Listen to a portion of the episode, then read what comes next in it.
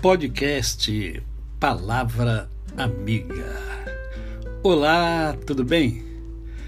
É, hoje é mais um dia que Deus nos dá para vivermos em plenitude de vida, isto é, vivermos em amor, em fé e gratidão no coração.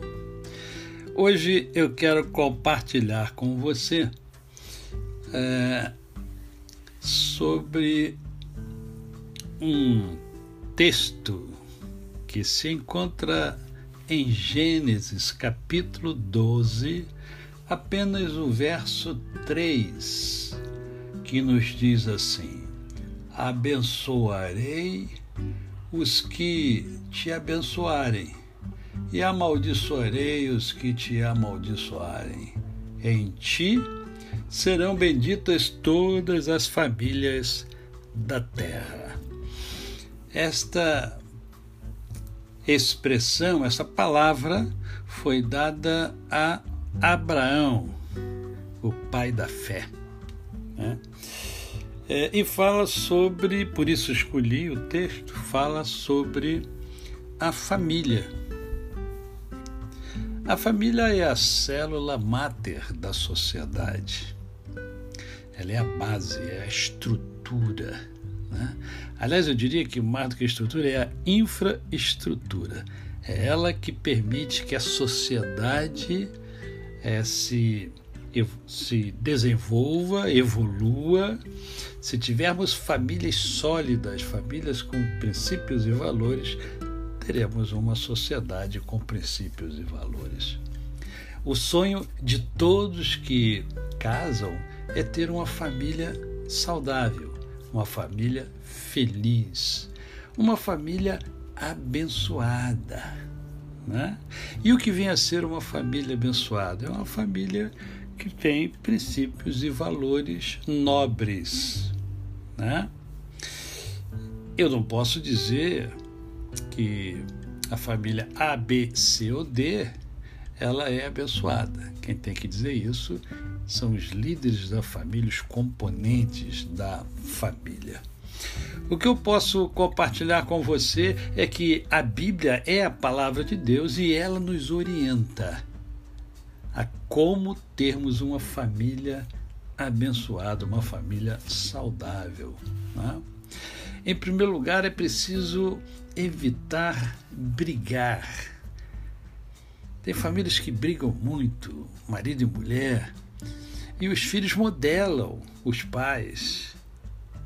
Eles crescem nesse ambiente de briga, de conflito, e vão se tornar adultos briguentos. Vão criar é, adultos com problemas para montar a sua própria família. Uma outra coisa muito importante é você é, é pensar antes de agir. Não haja por impulso. Eu lembro que mãe falava assim: olha, meu filho, pense é, e conte até 10. Porque contando até 10 você vai, tá, vai estar pensando e vai evitar agir por impulso. Muitas vezes, quando agimos por impulso, nós acabamos é, tomando decisões erradas. Tá? Não cultive pensamentos negativos. Cuide do coração. A Bíblia diz que do coração procedem, procedem todas as coisas. E a Bíblia diz: olha, sobre tudo o que se deve guardar, guarda o teu coração, porque dele procedem as fontes da vida. Elimine o, o lixo tóxico da sua mente. Elimina isso. Para de pensar coisas negativas. Isso só vai atrapalhar a sua vida e a vida da sua família. Use a inteligência, a sabedoria. A própria Bíblia diz o seguinte: ó, se você não tem sabedoria, peça a Deus, que a todos dá liberalmente. Então é só pedir a sábia direção é divina.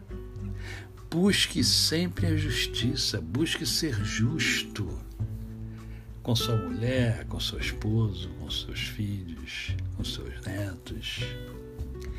E muito cuidado com aquilo que você fala. A palavra de Deus nos ensina a falar só coisas boas. Não saia dos vossos lábios nenhuma palavra podre. Isto é, que não serve para edificar a vida do outro, principalmente quando o outro é membro da sua família, é membro da nossa família. Não é verdade? Então vamos tomar esses cuidados e exercer o perdão. As pessoas têm dificuldade em perdoar.